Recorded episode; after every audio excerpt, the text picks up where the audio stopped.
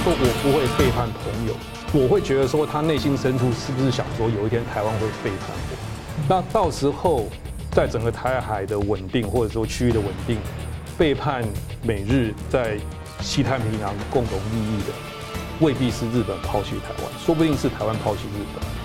也许他要送给我们这样的一个讯息。这次麻生讲的更进一步，他说你要吓阻中国，还有一件事情是不可或缺的，就是要将你自我防卫以及不惜一战保卫自我的决心让对方知道。台湾人有没有向乌克兰人打仗的决心？我不知道。当中国向台北发一百颗飞弹的时候，会不会有一批人出来说我们必须要投降，我们必须要怎么样怎么样？这个我不知道。嗯，像这些阴谋论，如果继续在台湾社会横行，甚至有不受节制的，包括透过呃闭门网络的这个社群中间的散播，其实是非常不利于台湾人民。新闻大破解，回答新闻，大家好。日本前首相麻生太郎啊访问台湾，喊话要展现防卫的决心，来联合日本和各国一起贺阻中共开战。这带来了什么样的讯息呢？而另外呢，古典名著啊《三国演义》的结尾句是“纷纷世事无穷尽”。天数茫茫不可逃，其实世人是很努力呢，想要解释啊纷繁的世局的一切。而在近代呢，国际强权之间的平行线当中，现实主义理论呢是国际关系理论里面的主流。但是为何呢？是经常是难以解释很多的重大的关键历史事件。而且呢，为何呢？俄乌战争会是现实主义的转折呢？那对台湾当今的抉择有何启发？我们介绍破解新闻来宾，美国伊利诺州大学教授李忠志老师。你好，各位观众朋友好。是。台湾制宪基金会董事宋承恩老师，主持人好，钟志老师好，大家好。欢迎两位啊！特别欢迎那个钟志老师这次回到台湾来，这次带来你的新书呢。因为我知道钟志老师其实是理工背景，但是呢，过去长期的在投书媒体谈国际情势，跟呃介绍一些对美国的认识哦。那这一次我觉得很特别，是在这本新书叫《你没读到的美国》当中呢，您对于这个现实主义提出了不少反思跟批评哦。那特别您举了这个古希腊时期雅典人包围米洛斯城的故事来对比，也对应到了今天检视台湾今天面对中共的不同的态度。那呃，而且您特别提到的是，大国在制定政策的时候，当大家比较强调是利益，但是你觉得在理性之外，价值是很关键的。那对应到今天这种呃强调美中或者自由阵营跟共产阵营之间的呃，就是呃意识形态的冲突跟系统性的挑战，好像就蛮呼应您的观察。所以我想请教说，您可不可以谈一谈呃，您就这个问题的思考？好的，谢谢，谢谢主持人。呃，我想我就先从那一场战争来来来说起了哈。那那个战争，嗯，就是呃所谓的嗯嗯嗯嗯波罗奔尼撒战争。哦，那很多人就是尤其研究国际关系的学者，他认为说那可能是第一场欧战。哦，那牵涉到两个强权的的兴衰哈，就是一个一个斯巴达，另外一边是个雅典。然后那一场战争呢，是西元前四百三十一年到西元前四百年，所以中间呃延长了三十几年。那西就是等于两大强权在对抗嘛，一个一个是希腊，呃，一个是雅典，一个是是那个那个斯巴达。那当然，这个记录那场战争的那个作者，呃，就是呃呃修昔底德。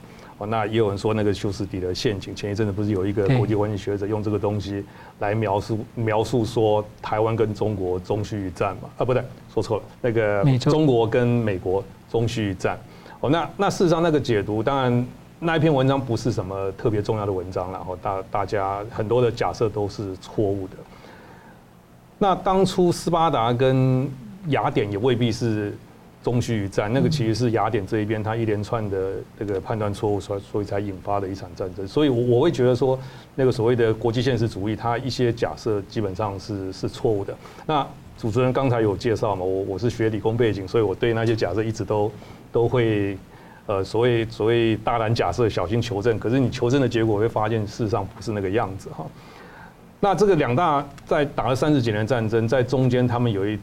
个相对和平的时期，好，那那个时期就是发生了这一个所谓的米洛斯围城。那事实这个样子，那个米洛斯它是一个小岛，哈，离雅典大概呃两百公里的地方是外外面那个小岛。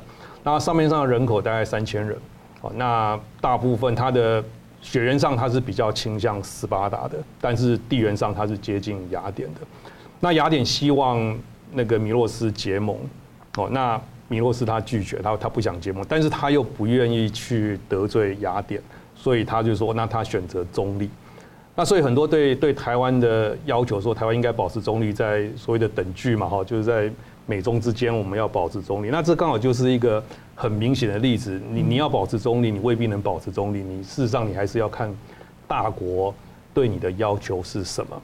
那当斯巴达跟雅典打得火热的时候，他当然没有时间去管到米洛斯。可是当他们在中间有一个相对和平的时候，雅典就要来跟米洛斯算这个账，他他希望他能够跟。雅典来结盟，那你从纯理性，假如人有理性的话，这个这个雅典当然，呃，这个米洛斯当然应该答应雅典的请求嘛，就跟他结盟，他地缘上也近。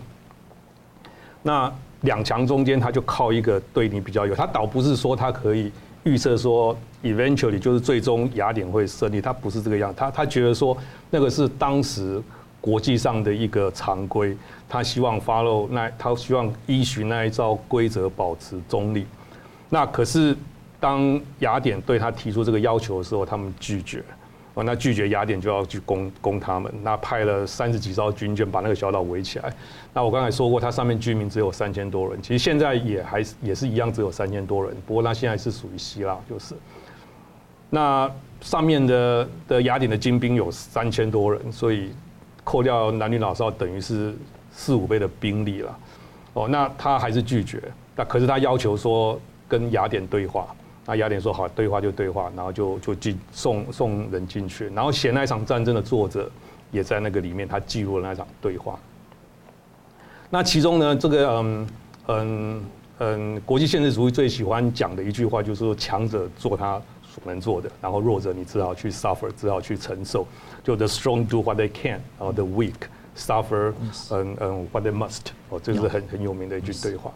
那中间呢，雅典也告诉他说：“嗯，反正你们就是打不过我，那你最好的判断，哎，你最好的选择就是投降。可是米洛斯人他决定不要，那所以这场战争就发生了。然后结果也是就是我们看到了，他整个整个那个米洛斯人被屠杀，然后男的全部杀掉，妇女就被当奴隶去。”那这个故事给我们的启发是，当大国去制定这些政策的时候，小国他未必会照你的意思去弄。理性只是工具理性，那我们有一个目的理性在那个地方。小国他有小国的愿望，大国不一定要。当然，大国它实在是太大，它可以 do what whatever they can，that that's true。可是它要付出的代价是相对大的哦，然后它在道义上也未必是站得住脚的。那很不幸呢，很多人就是用这种东西来要求台湾，他觉得说台湾就是应该。当然了，你如果说把道德、把把把嗯避免战争作为最高的道德的话，那其实是一种纯粹理性主义的一种一种想法。不管怎么样，你就要去避免战争。可是，一旦你有这样的假设的时候，那是不是大国他就知道我能够赢你，那他就可以 do whatever they can，对不对？那是不是会造成这样的结果？那小国所所受到的 suffering，他所受到的苦是不是就又更大了一点？他等于就完全没有没有智慧的余地嘛？那我们从这个米洛斯战争可以看到，说小国他是有他的主张的哦。那当然之后的历史还可以继续发展下去。那我们可能有时间再来再来谈。而且我们可以看到现实 现实这个这个局势的话，其实呃。当年那个以斯巴达跟雅典，然后跟米洛斯的关系，但今天其实是一个中共、俄罗斯，然后呢，呃，美国跟这么多的主要的盟友，然后主导着二次大战之后主要的秩序，而台湾是在最前线，所以跟当年的有些启发。但是今天的局势，台湾所面临的情势又很不同，也许有更多的选择跟力量。我想请教您怎么看呢？嗯，现实主义强调的是权力，特别是国家的权力，他认为说。其实基于两个大的来源，第一个是它的武力，就是 brutal force，那啊，特别是军事力量；那另外一个就是经济上面的力量，或是说我们的啊算计就是 interest 利益。那么现实主义啊主张说国际关系是必须要承认啊权力的这个最高的这个决定的因素。好，那因此小国面对大国的时候，他们会。他们的做成的忠告哈，或是主张是说呢，呃，小国最好估量一下自己能不能跟大国抗衡。那么，正如圣经上也说，如果你拿一个部队，如果拿一个国家不去打仗的时候，你不先先算算自己的能力，再决定要不要去出战，或者是说，呃，以另外一个就是利益的角度，就是说，我现在做某一个姿态，或是说采取某一个政策，面对大国来说，在这个环境中，对我是不是最上算？但是我一直觉得，我们其实在谈论国际啊关系的时候，经常有啊被。贴标签的情况，当很多呃学者如果讲不过你的时候，就说我是现实主义者，然后下面没有讲，似乎就是说你是理想主义者，或是你是道德至上主义者，或是你是其他的，然后会用这个现实主义来啊碾压的感觉。可是我一直觉得国际关系绝对是不是只有这两个因素哈，不要说古希腊了，连啊在现在是更多的情况。第一件事情就是刚刚那个米洛斯有没有自己有没有追求自己命运的权利？那么过去呃，如果他自己有这样的权利，他是不是要受到别家别的国家的宰制或是指使？那么只是因为啊他有能力，because I can。那越来越多的情况是我们经常是碰到，比如说呃，为什么你可以花这么多钱在你小孩身上？他讲不出理由说 because I can，我花得起。那么你问中国说，为什么你可以这样对对香港？为什么可以这样对新疆？你难道不尊重他们的权利？什么啊？说因为我有权利。这件事情其实，如果你这样看就知道，这是没有词穷的时候的说法。嗯，词穷的时候就说法是因为我我做得到嘛？你做不到。不像因为有个国际法体系已经越来越明确了，所以更何况现在的情况是，我们在自己家里，对于我们的下一代，对于年轻人，你都要尊重他的自主权。现在是你连胚胎形成的时候就要尊重他的人权，更不要说他是成人的时候，他有完全啊决定他命运的权权利，然后他有不受体罚的权利。那么这个是在美国情况跟台湾一个非常大的对比。呃，在在西方国家，在尊重自我形成的教育目的是为了帮帮助他自我形成的时候，你不可以用啊强迫的方法，或是规训的方法，然后用体罚的方法去规训他。如果对一个个人都是这样，对于一个集体，更何况不是这样子。所以当然，米洛斯有追求自己命运的权利，有不受压迫的权利。更何况在古代的时候，是因为啊，其实有一个 undertone，就是没有讲，就是。啊，那个战争的结果会带来 catastrophe，带来人道的啊危机。古代战争是可以屠杀的，所以刚刚那个老师有讲说，呃，如果你战败的话，你是要接受种族灭绝，就整个国家是会被亡国的，包括呃你的武力会被摧毁，你的男人会被杀掉，然后你的女人跟小孩会帮被当做财产，会成为奴隶。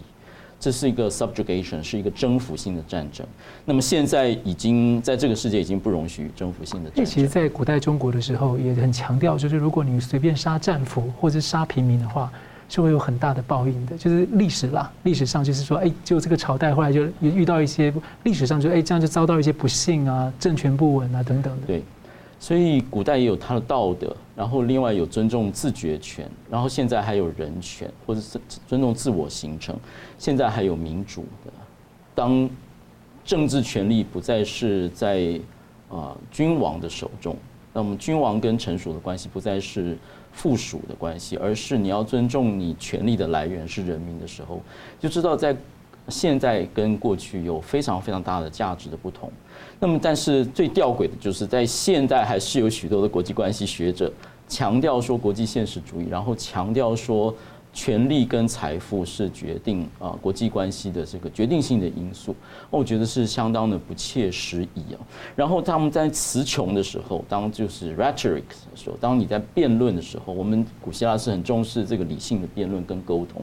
当他没有话讲的时候，就说，嗯，因为我是现实主义者。表示说，好像这只有这一件事情，只有这两个因素才是真实的 real real。除了现实，还有真实的其他的考虑，包括价值、民主、自觉权、啊、自我尊重或是法律规范，似乎这些都不是存在的真实。我觉得这是最大最大的一个误谬。所以，其实国际关系理论其实从现实主义者有后来有很多的发展，包括规范性理论，包括这个 institutionalism。就是呃制度性的理论，因为人们希望将自己的生活导入一个比较能够预测的常轨，然后将它放入一个机制中间，然后机制中间有各方的参与，能够共同形成决策。像这些力量是我觉得现实主义者要深切去反省的事情。现在的我会认为说是没有错，现实条件非常重要。但是除了刚刚讲的几个现实条件以外，其他的因素应该要一并考虑进来。我觉得这是最最卑微的一个主张。而且其实我我的我自己的个人的看法吧，我就说，其实从现实主义角度来，即便是这样吧，现在的大现实的话，其实是所谓的美国霸权。嗯。但美国霸权因为透过它的制度啊，还有透过它的这个一些信念，所以它那个价值贯通进来，就是现在常讲的这个中共、俄罗斯在侵犯这个，或是想要改变基于规则的。国际呃，基于规则以规则为基础的国际秩序嘛，对，所以我们像有看到米洛斯的故事的时候，里面也特别提到说，呃，就是说米洛斯当时在跟雅典人谈判的时候也说，哎，我这个维持中立是符合当时的国际规范的，这样子对大家都是好的。万一哪一天你雅典你出事的时候，你也可以坚持这个权利跟规这个这个这个这个路径嘛，你不要逼我。所以我觉得在所以从这个角度来说的话，国际现实主义是不是？我我补充一下哈，对不起。那当我们在批判国际现实主义的时候，并不是说我们不去顾国际现实，一意孤行。对对。那像像我们那个米洛斯的战争，我们并不是说米洛斯他要去帮斯巴达去打雅典，是，因为他事实上也打不过，他不是说以以卵击石这样一意孤行，我们不是那个意思，而是说，当国际现实主义在考虑这些种种 power struggle 的时候。这些弱小民族是要被考虑进去，可是现在不是，现在都把这些东西完全的 ignore 掉。台湾想什么，他们根本不 care。那台湾会不会变成一个疯狂的一个小单位？也许啊，对我们我们不知道嘛。那可能真是有一个狂人出来嘛，就是乱搞。那那这个东西是现实主义必须要考虑的，要给台湾生存的空间，这才是对的。嗯，关于霸权，我讲一个故事。好。呃，曾经有一个呃，我曾经遇过一个学者，他们说呃，批评他说，美国就是利用民主在扩张他的权利，比如说他去支持中东的民主什么。那位学者就说，不是，不是，你不能用呃扩张权力来看这件事情。美国会支持中东的民主，是因为中东人自己要民主。嗯，对，所以这个是非常非常清楚的一件事。如果你眼中只有权力，你好像说民主是被用来美国作为一个说辞。或是做一个手段去扩张他的这个帝国主义霸权，实际上事实完全不是那样。我们必须要顾到当地人的要求。今天乌克兰，我们等一下会谈的也是这样子。我们必须要顾到说当地的情况是，他们自己要民主的时候，国际社会有没有这样的一个义务或是一个权利去帮助他们扶持他们的民主？好了，感谢我们休息一下，等下回来看那个麻生太郎的访问台湾，他带来哪些讯息呢？休息一下，马上回来。欢迎回到新闻大破解。日本前首相麻生太郎啊，是目前的执政党的第二号人物，访问台湾呢，演说啊，呼吁台湾要展现主动的动武跟捍卫的意志。那他说呢，日本是希望在印太地区建立以规则为基础的国际秩序。那和平跟稳定呢是没有办法单凭全球化跟相互依存实现，要保表明防卫决心来吓阻哦。所以我想请教宋老师啊，您怎么解读麻生此行啊带来的讯息？而且比较特别的是。美国其实我们都知道，二战之后的这个国际秩序，我们都认为已经建立了。他为什么说他要建立印太的秩序？哦，那是因为在印太发生的事情，特别是二零一一年之后，呃，是呃国际秩序遭受破坏。那么当然啊，没有讲的潜台词就是谁破坏，其实就是中国。那么对于日本来说，切身之痛。他为什么会强调？其实还有一个叫做 rule of law，就是依照法治规则所建立的国际秩序。那么，其实这个在日本在面对钓鱼岛争议的时候就已经开始讲，就是说到底是谁属啊归属的，他可以用主权啊争议的方式来解决，但是不可以用蚕食鲸吞的方法造成既成事实，推翻既有秩序。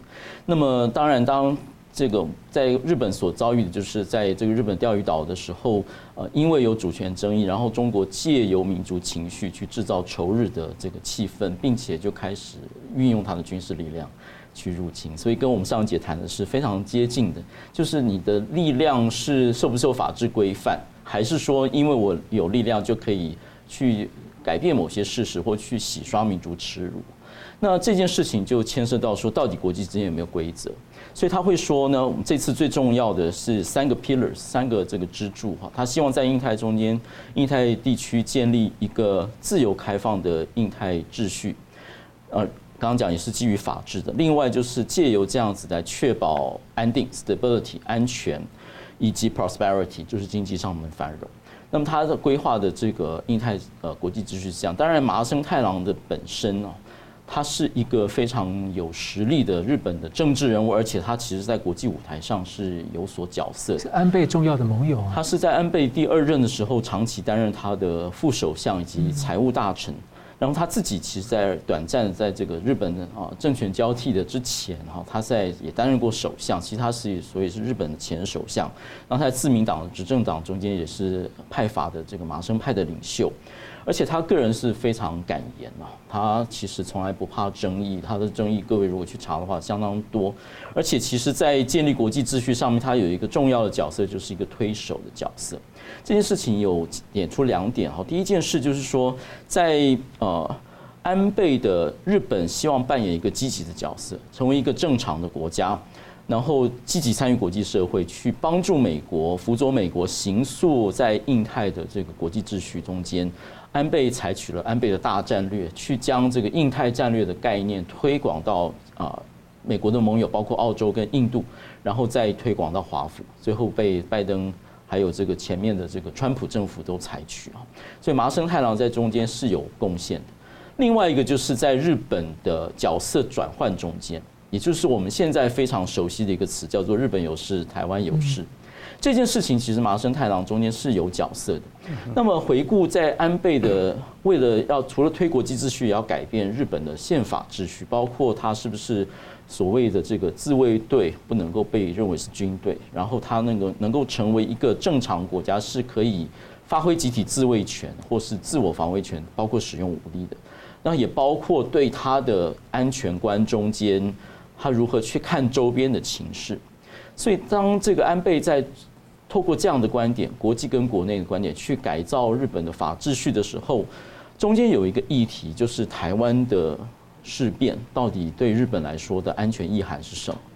在安倍之前，我们会说这个是对于日本或是美日安保来说，这是说叫周边有事，也就是说在日本的外围是一个安全情势，然后如果有事变的话，这是容要密切的观察，并且要准备足够要来因应。那么现在是有提升，提升到一个日本的存亡事态、存利事态的，是，也就是说会后来改成后来现在就比较 catchy 的哦，大家容易记得，就是说啊，台湾有事就是日本有事。这件事情在整个辩论的时候呢，啊啊，马生有出来讲说，我们是朝这个方向来努力，所以当时就已经非常清楚了，为了要防卫日本，就必须要防卫台湾。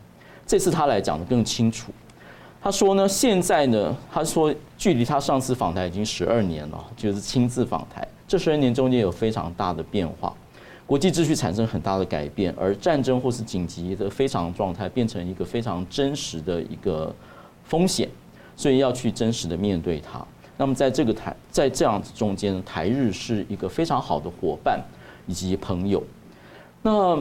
呃，他特别，因为他是一个漫画迷，所以他是非常 colorful、非常有趣的人物。他说呢，呃，台日中间都非常一个很流行的漫画《海贼王》中间的主角叫做鲁夫。哦，航海王。对，鲁夫经过很多的这个每一集每一集，他有很多的朋友，结交很多朋友，但是他从来没有背叛过朋友，而且朋友有难的时候，他都会伸出援手。他用这个来讲台日之间的友谊。那么至于台湾要怎么样做呢？这次另外一个亮点就是啊，感言的麻生呢讲出了另外一套。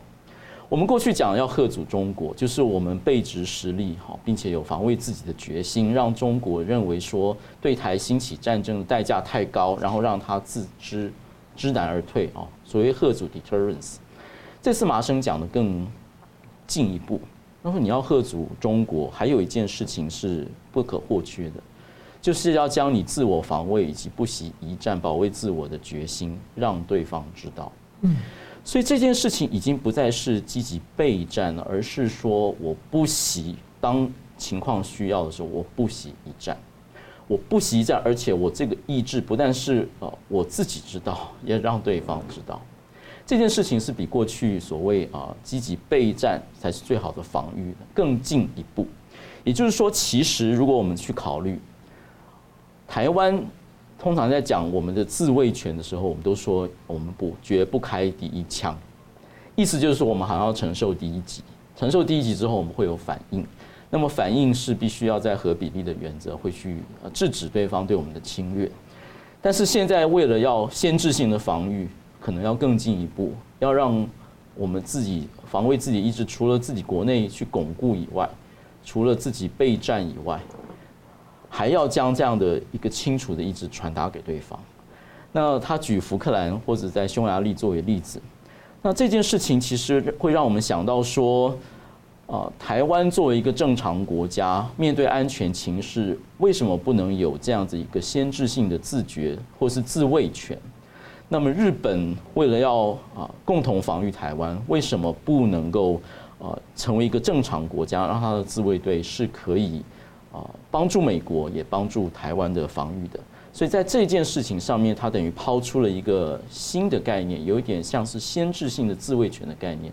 我觉得这是其实是不管是战略各界，或是台湾的政策决策界，或是国际区域界呢，值得好好去思考的一个议题。其实很多人讨论源头打击，像美军现在也卖，呃，美国也卖台湾一些比较远距离的飞弹，其实就是有源头打击的味道了。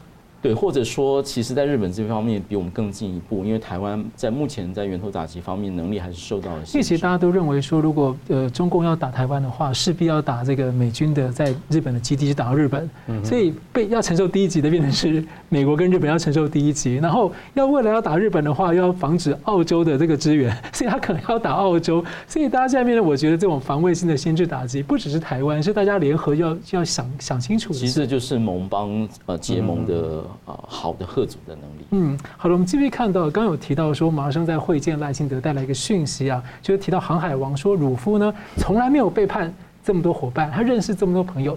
那这过去这四五年来，特别是国际的这个，特别是自由阵营的盟友，这种大集结的速度是越来越明确。所以我想请教这个呃，就是李老师，就是呃，我们知道这个他以这样的。呃，鲁夫的例子来比喻，而美日安保同盟可以说是世界上最坚定的同盟之一了。所以您会认为说，您怎么看啊？他这样举例，那您觉得日本可能在亚洲，可能现在或者未来可能会扮演一个怎么样的角色？啊，谢谢。刚才宋老师有讲到哈，就提到这个海贼王哈。那那我本身不看那个漫画，所以我我不知道那个里边的故事。但是因为这几天很红嘛，所以我我。我当然了解他的意思。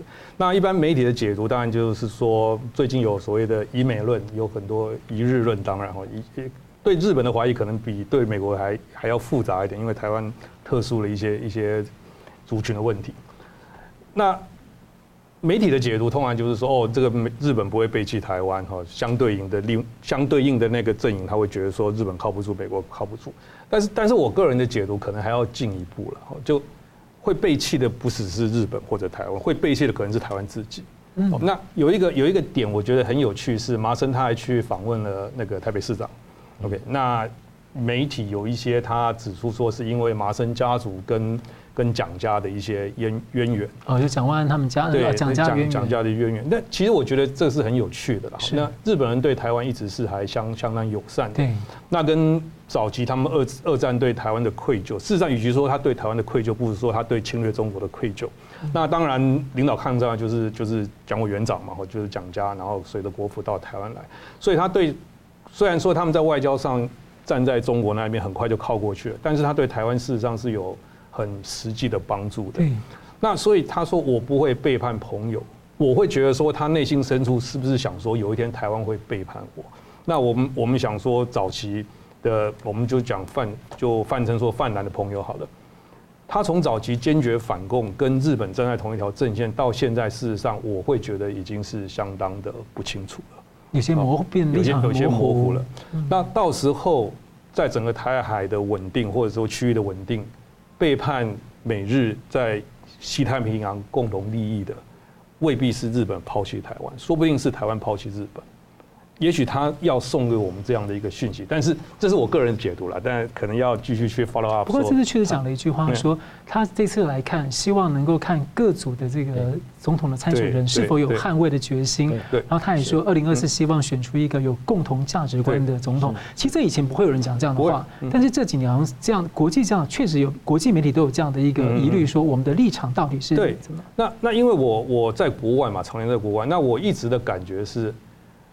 国外对台湾的焦虑比台湾本身还要严重。嗯，那台湾的大众，我会觉得通常会有一个说，谁来都一样那种感觉。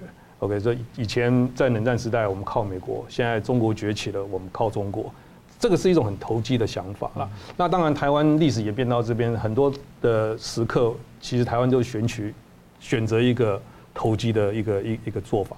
也许你会说下场没有像米洛斯人那样，但是 in the long run，这样是不是好的？很很值得我们去探讨了。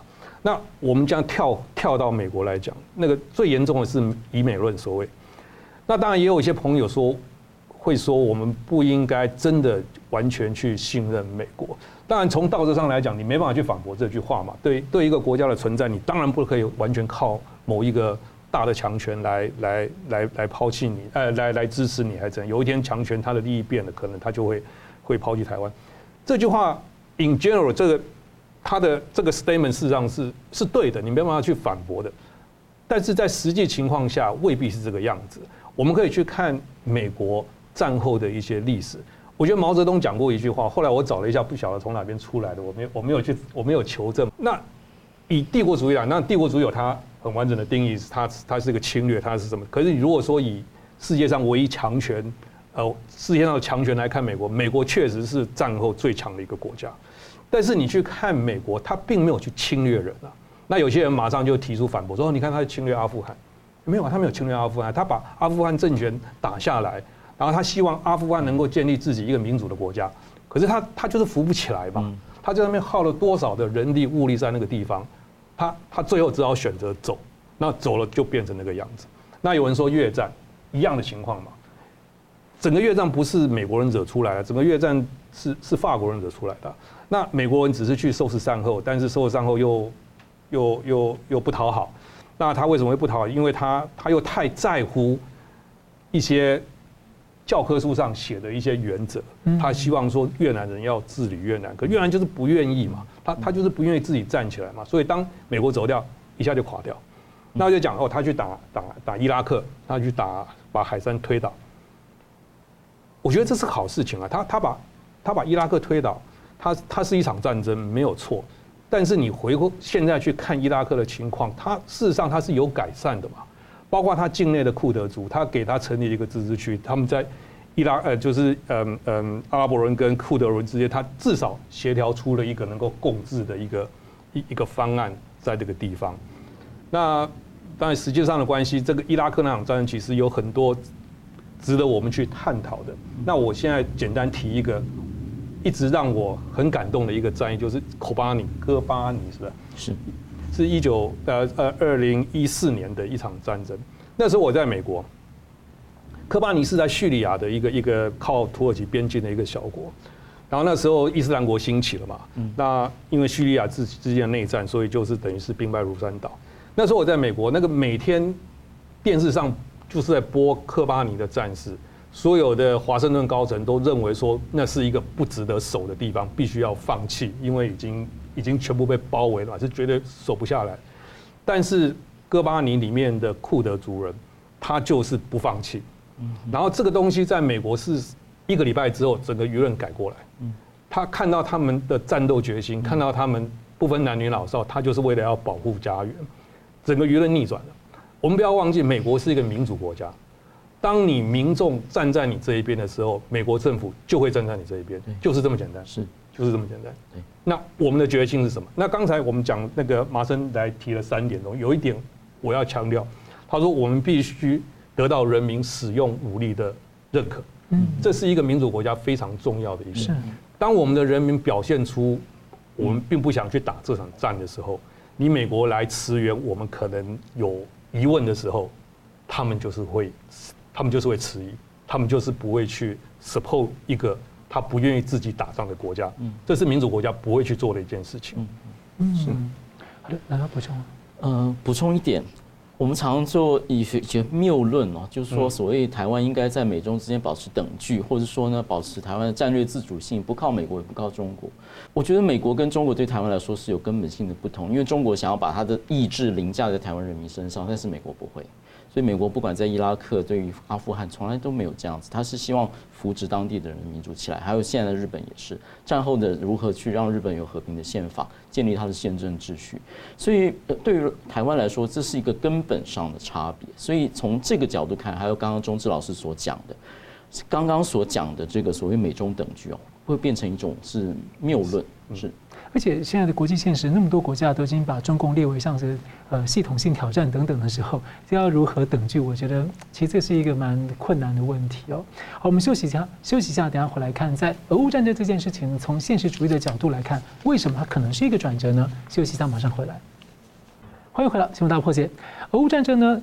改变了现在目前的整个国际格局啊，让非非常多人呢相当的意外。那对现实主义的理论来说呢，也是一个从现实的挑战跟一个就是质疑吧。所以呢，不但在国际秩序跟国际格局上的转折呢，对于现实主义本身呢，是不是也带来一个转折？那这样的一个过程呢，对于台湾有什么样的启发？我想请问一下，呃，李教授您的观察。好，谢谢。因为我本身不是国际关系的学者啊，所以我不应该去批判那个那个现实主义太多。那那我会觉得说，那个现实主义整个架构是是 OK 的，它它是一个理性主义的反应嘛，然后说东西透过计算。那这个乌俄战争让我比较感触多的是现实主义的学者，嗯，他他们有他的理性在，他们有他的训练在。可是当当他的公式失算的时候，或者说当他所谓的那个那个强权没有照他的意思走的时候。他对道德的取舍是很 questionable，是是大有疑问的。比如说，是俄罗斯去打乌克兰，你当然可以说乌克兰误判情势，这这个东西现实主义可以讲得很清楚。可是你你怎么可以去回过头来去谴责乌克兰，说是他道德上出了问题？嗯，对他他并不尊重乌克兰人的选择。那当然，在乌俄战争之前，乌克兰他们内部确实是有他的问题。嗯，对他他他有他的问题。同样的，在台湾也是一样。台湾有台湾的需求，台湾有台湾的希望，为什么你没有去看到这个东西？然后有很多甚至知名的学者，甚至大法官，他会觉得说，台湾或者乌克兰是一样的，这是不道德的。你为什么要去挑战一个实力比你强的东西？其实我们没有，我们没有挑战啊。我觉得很奇怪，台湾其实没有挑战啊，因为你不投降就是挑战。对，米洛斯人觉得你他他没有说我要打你啊，他他也没有说我要跟斯巴达结结盟啊，他只是不照着你的意愿。嗯，他对他们来讲这就是挑战。但是我们现在背后有美国跟日本跟那么多的国家的支持，这时候这个就是现实主义，这是我们的现实主义。是，我们刚好后面，当然如果后面没这东西，台湾更艰困了，就就是就可能就早就没了啦，可以可以可以这么讲。对，好，那那这个是我对现实主义的一个一个一个小小的看法了。那你如果回过头去看历史，从历史上来看这个乌俄战争，其实很多东西历史是一直在重复的。你如果没有去细看、去比较的话，你可能会觉得说这只是一个口号。俄俄罗斯去打乌克兰这场战争，他不是突然哪一天普丁突然想到就去打，他他是有铺陈的。他一开始去拿下克里米亚，那克里米亚他也安排了公投啊。对，那克里米亚人也也觉得说我要跟俄罗斯在一起啊，然后历史上也的确是那个时候，或者说二战之后，事实上一战之后他已经被洗过一轮了啦，就确实是种族认同让他们是俄罗斯的，所以他们也愿意靠过去。所以当他把米呃克里米亚拿下来的时候，西方并没有警觉到这个就是二次大战，希特勒把苏台德地区拿下来嘛，苏台德地区种族上、民族上或者是。民主公投也好，他他是他是他们是倾向于德国德国的嘛，他拿下来了。希特勒也曾经说，这是整个德国复兴的最后一块拼图。他说他他拿下来之后就满意了，所以张伯伦也相信了嘛。那之后呢，显然不是嘛。哦，他他把整个捷克拿下来，整个捷克拿下来还不够，他把整个整个整个整个波兰拿下来，波兰整个波兰拿下来还不够，他又要继续去去那个。乌克兰战争确实也是这个样子嘛。乌克兰只不同的是，出台的地区发生了，嗯，但是他入侵乌克兰的时候，乌克兰不像当初的波兰，或者应该说他像波兰一样，可是他西方世界他介入了，支持他了，他支持他了，所以整个下去，所以乌克兰才可以撑到这个时候，这是普丁没有想到的。那还有一点。我觉得要提出来是现在现在泽伦斯基他是个他是个抗战英雄嘛，这个大家世界公认的。但是不要忘记，泽伦斯基在打战之前他不是，他是他是亲俄的，那我会觉得这是乌克，因为乌克兰是一个虽然他的民主有很大的问题，但是他毕竟是人民选出来的嘛。我会觉得这个是一个讯息给普丁，他觉得说他乌克兰人选上一个亲俄的首领呃领袖，他希望跟俄国俄罗斯取得一个更和谐的一个一个关系，他觉得有机可乘，他觉得打下去的话，他应该会撑不住。嗯，但是这这也是我有点乐观的地方。但是这个乐观当然是，我觉得我觉得对国家的事情，我们不应该过过分乐观了。但是他没有看，就是普丁没有看到，是你真能打下去之后，整个乌克兰的民族主义起来，让泽伦斯基不不管他内心深处想什么，他必须带领这个国家去抵抗。那我们也确实看到他去抵抗了。那我们这些认为说应该跟台面上的人物，但我就不用太去讲他。我们总是有一些政治领袖，他希望说能够跟中国更亲善一点，他的认同更更亲善一点。有一个很 naive 的想法是说，一旦中国打了第一枪，这些人就必须去反抗。这个这个 assumption 我是保留的，我并不知道台湾人有没有向乌克兰人打仗的决心，我不知道。当中国向台北发一百颗飞弹的时候，会不会有一批人出来说我们必须要投降，我们必须要怎么样怎么样？这个我不知道。嗯，但是我确定的是，我同意麻生太郎的的的讲法。如果中国知道我们的决心，如果我们的民意有授权，我们的领导者是一个不妥协的领导者，如果我们的军力是准备好的，嗯，这场战争是可以避免的。所以之前我提提到那个那个呃那个那个什么陷阱，就是两强中须修昔底德陷阱，修昔底德陷阱就是两强就是美美中中区一战，这这个 assumption 是错的，嗯，没有说一定要打。其实很多人在批判这个，没有一定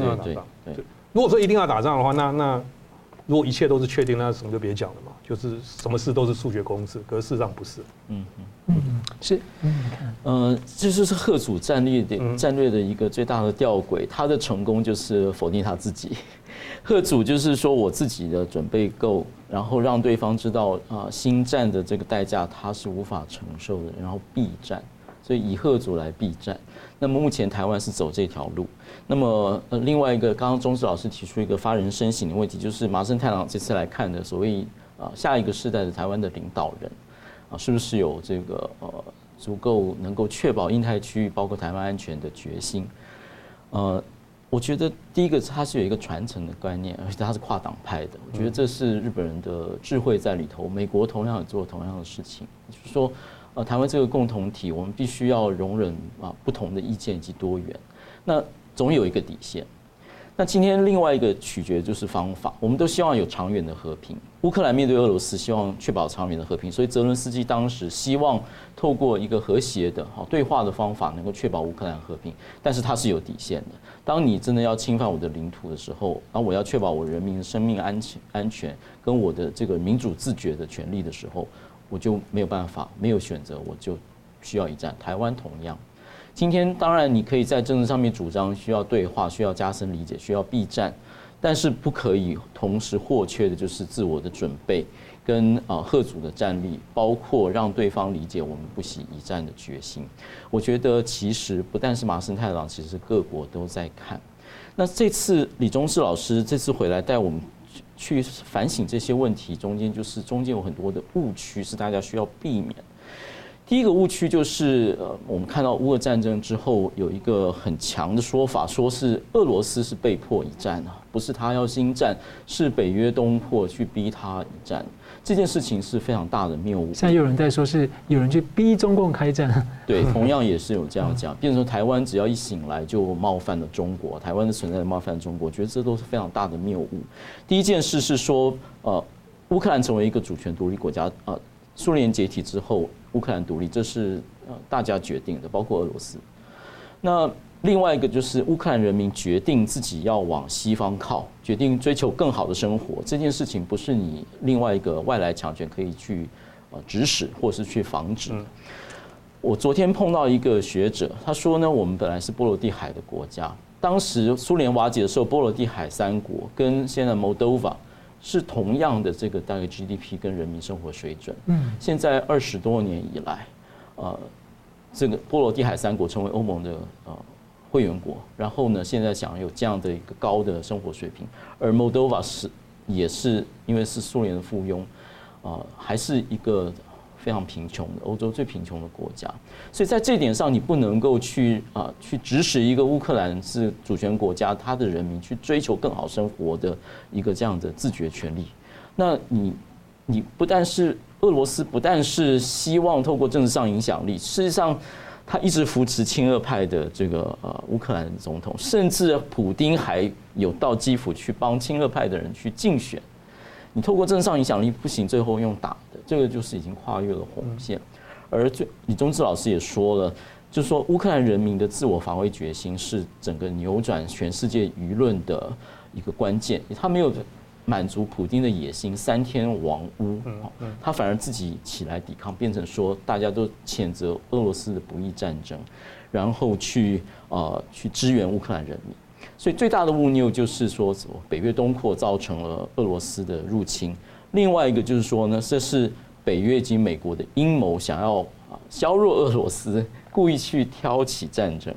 像这些就是已经其实不但是理论上没有基础。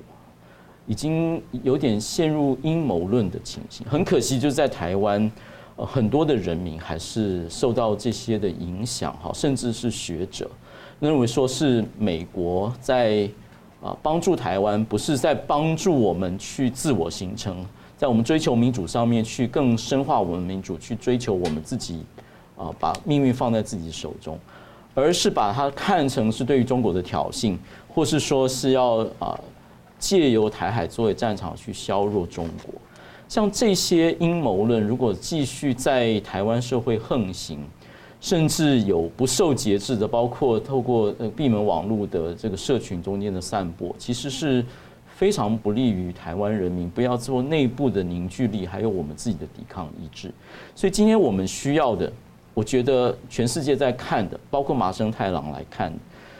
就是台湾人民能不能放下党派的旗舰，或是对于政策上面不同意，在国家认同上面能够取得一个共识，然后这件事情跨越了党派，然后对于整个国家面对外来强权，自我防卫以及啊有一个底线，在面对入侵的时候有一个自我防卫的决心，愿意起来捍卫自己的家园。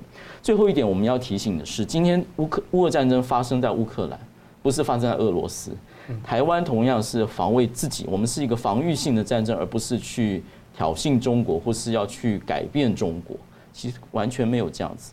所以今天去指责在战争中间的一些啊人权侵害啦，或是说要去呃透过人权去谴责乌军的反攻等等，像这些都需要有所节制，就是说必须要知道说乌克兰他自己有他必须要去确保。这个区域还有他国家的长远安全，他就必须要去击退敌军。当安全成为最首要的考虑的时候，啊，我们必须要去支援乌克兰人去做这样的决定，然后去啊，包括台湾也是需要去支援乌克兰。还有一点就是，还有一个误区是说，美国呢在这个武器供应上面或者支援上面，如果都把资源投到乌克兰，会削弱对于台湾的支援。所以呢。台湾是不是能够少支支援一点乌克兰？我觉得正好相反。今天如果看到背后的价值，就是宗智老师是带来的追求自我决定的权利，好，自我防卫的决心，然后展现这样的勇气，让全世界能够仰慕。我觉得这背后的价值是台湾人民需要看到，而这需要一个跨党派，而且把国家利益放在最上面的一个眼光。嗯。很感谢两位的精辟的分析啊！那节目最后，我们请两位用一分钟来总结今天的讨论。先请钟志老师。嗯，最近一部片很有名嘛，《欧本海默》。那呃，我我也写了一篇评论，在在讲这个东西。那我觉得那个电影它它散出来的 information 有一个地方大家可能会误解，他觉得说欧本海默他是反对核武的。其实其实这个是不对的，他只是核武政策跟泰勒不一样。泰勒是觉得说应该发展那个 super bomb，就是氢弹，能够才会吓住它。那欧本海默不是，欧本海默认为说他要发展小型的核武，他就是等于一种区域性的核武，他随时保持机动，只要一旦有事的话，它可以可以使用的。那大型的氢弹是不可以使用的，因为就炸了。对，一使用那有道德上高度的一个一个问题。那小武力才是好的。那台湾一样嘛，台湾其实就是要随时保持机动，随时能够反击。这我觉得这可能也是这次麻生太郎带来给我们的。那我们我们无法成为大国，像制造个大氢弹，一下就把把敌人给完全摧毁了。我们我们没那个能力，但是我们要像个毒蝎子一样，就我们我们不去犯人，但是人家来犯我，我一定会狠狠的打回去，就是这样。宋老师。台湾及台湾人民是在一个多灾多难以及啊命运多舛的一个情况所诞生的一个共同体跟一个国家。那过去有受到外来政权的统治，然后有很多人要跟我们讲说能够做什么，不能做什么，能够投谁，不能投谁。但我们追求民主上的道路上面，从来没有被这些啊外来的压迫或是压力所屈服。走了这么多的崎岖，目前要面对一个非常大的邻国。要用军事武力来胁迫我们去屈服，或者说要改变我们的未来。这时候我们要展现的决心是，我们要相信自己，我们能够。当我们把自己的命运抓在手中，而且我们有自己的武力，以及我们自己健全的民主体制，还有美国、日本等等民主国家这么坚强的帮助我们，我们没有理由要悲观。我们必须相信，如果我们坚持下去，能够坚持。把自己的命运放掌握在自己的手中，我们必定能够胜利，并且能够完成我们追求一个国家愿景的这样一个决心。这不是中国可以用力量，或者说用权力、用武力能够屈服台湾人民去接受他所命定的。我们必须要有这样的信心，并且往这个方向去做。嗯，感谢。因为其实最近就看到这个呃各个总统的呃候选的人的阵营在沟通的时候，哎，看到看到他的公约数，第一个是中华民国，无论你怎么看他，那再来的话就是说，我觉得比较乐观一点是二零一九年的时候，台湾人超高民意是支持香港在抗争，但是让人家比较担心的是说，过了几年之后，大家现在对于香港的这个关心啊，还有对于自己的警觉度，是不是能够保持持续保持下去？对，好，我们非常感谢两位来宾的分析，感谢观众朋友的参与，新闻大破解每周一、三、五再见。